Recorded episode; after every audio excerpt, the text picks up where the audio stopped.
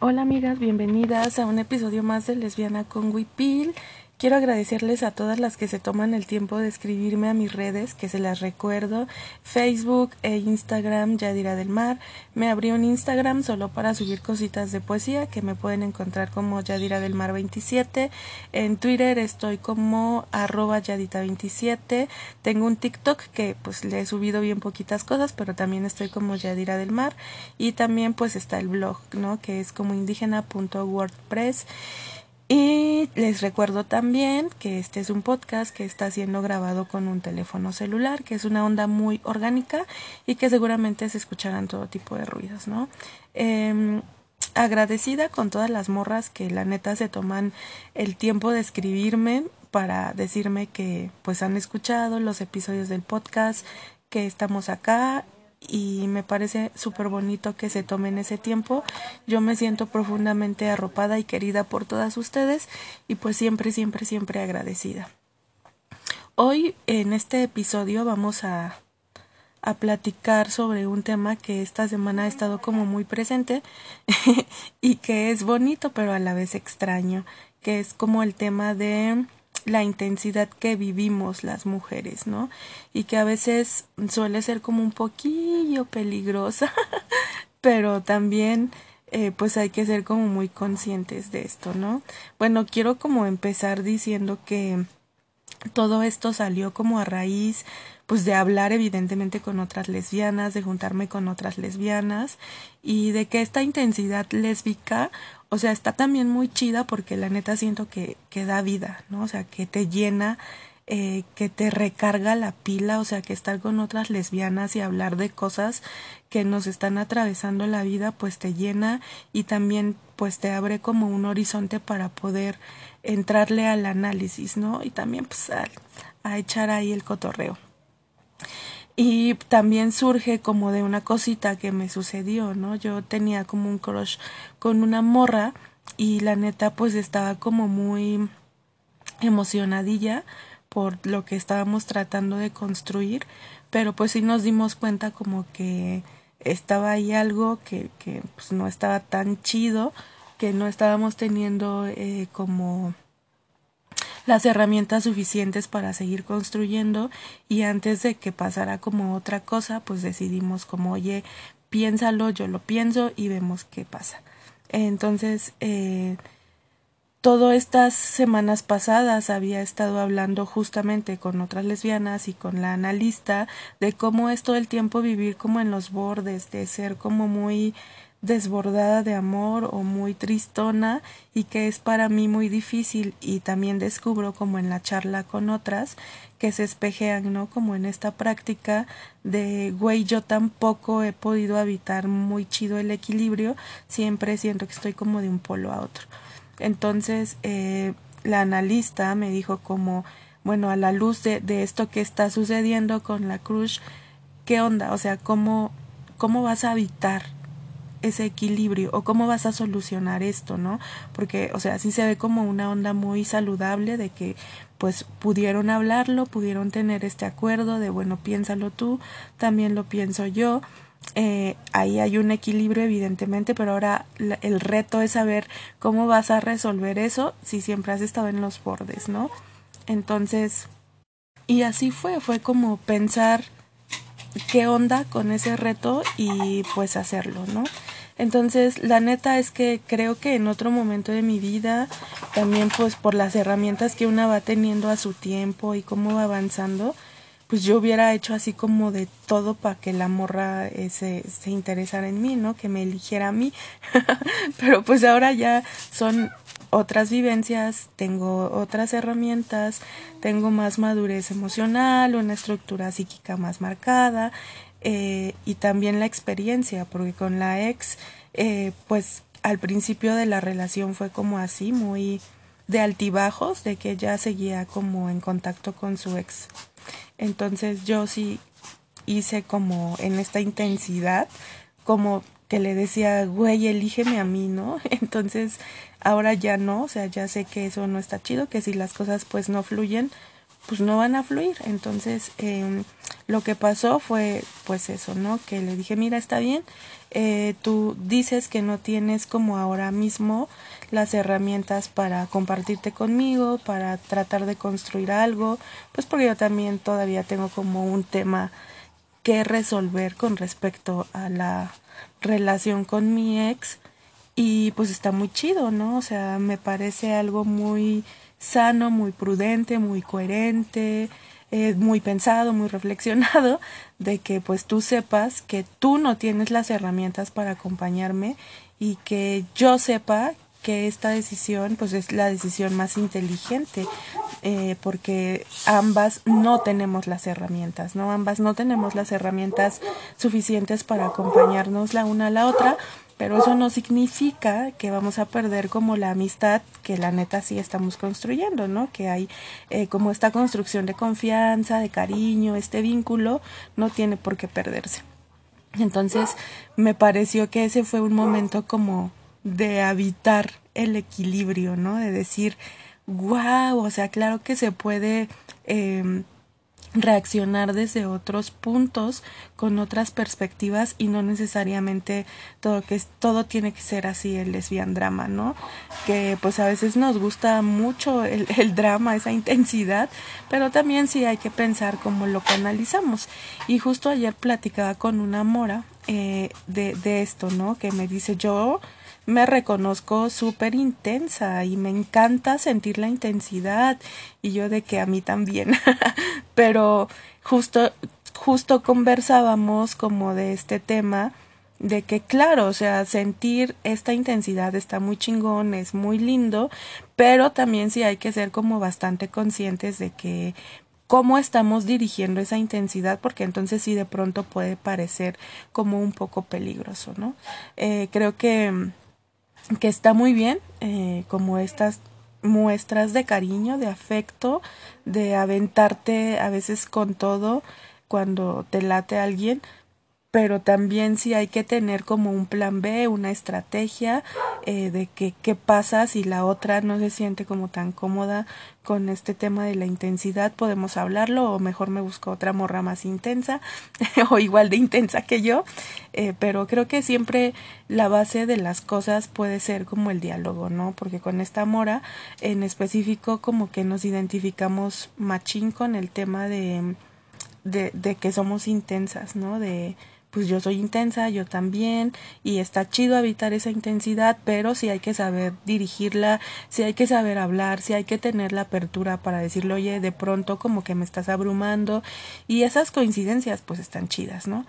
Pero también, pues, ¿qué, qué se hace cuando la otra pues como que puff anula, ¿no? Porque también platicando con otra mora, pues nos decíamos que, ay, pues como este tema, ¿no? Que ella me decía, yo también soy intensa, dice, y yo te vi como escribirle así muchas cosas a, a, a la crush, dice, y también veía como que la morra no te respondía a veces, como que a veces sí te respondía, dice, y era una onda como extraña, dice, porque una también entra como el tema como de, pues ya no tener miedo a ser visible, ¿no? Y yo sé que cada morra tiene sus procesos, pero a veces sí está muy cañón, eh, pues tener o intentar construir algo con una morra que todavía no es tan visible porque de pronto puede sentirse como eclipsada por esta parte nuestra de que pues yo sí soy muy lesbiana, a mí me gustan mucho las mujeres, yo todo el tiempo estoy hablando de lesbianas, eh, para todo es lesbiana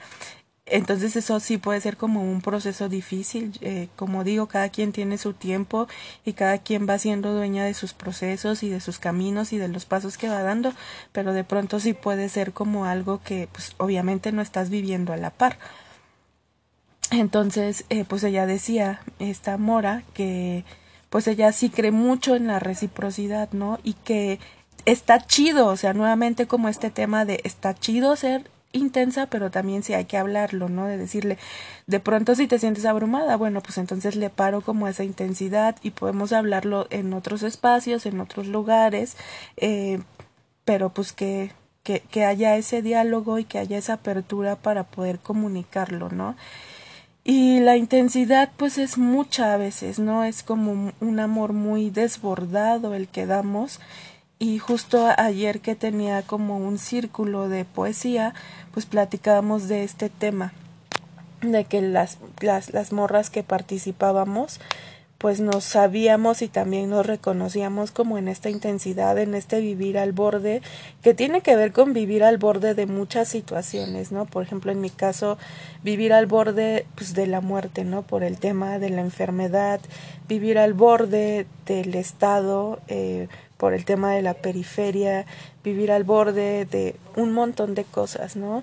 Creo que pues vivir al borde de la lesbiandad, porque pues es lo no natural, ¿no? Entonces es como también una historia que nos hace pensar todo el tiempo cómo estamos habitando esos bordes y que si cuando hay equilibrio en nuestras vidas, ¿no? Y cómo estamos construyendo ese, ese equilibrio.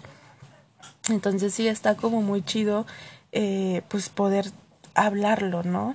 Y también me vi con una compa norteña que pues intensa y hablábamos también de este tema, ¿no? De, pues sí, soy bien intensa, güey, o sea, somos muy intensas y nos reíamos, ¿no? Como de todo esto también que existe, como muy cultura pop acerca de las lesbianas, de que las citas de las lesbianas duran tres días o que ya en la segunda cita te estás yendo a vivir con la otra y claro, o sea, sucede porque hay como una complicidad muy mágica entre mujeres. Creo que rápidamente conectas, rápidamente puedes hacer rutina, rápidamente pues existe como todo este cúmulo de magia y de felicidad que hay entre las mujeres y que hay entre mujeres lesbianas eh, que pues claro, rápido te amoldas y dices, sí, aquí ya encontré mi lugar y ya no me voy, ¿no? O sea, por eso vemos como a morras que llevan bien poquito tiempo compartiéndose y ya están viviendo juntas,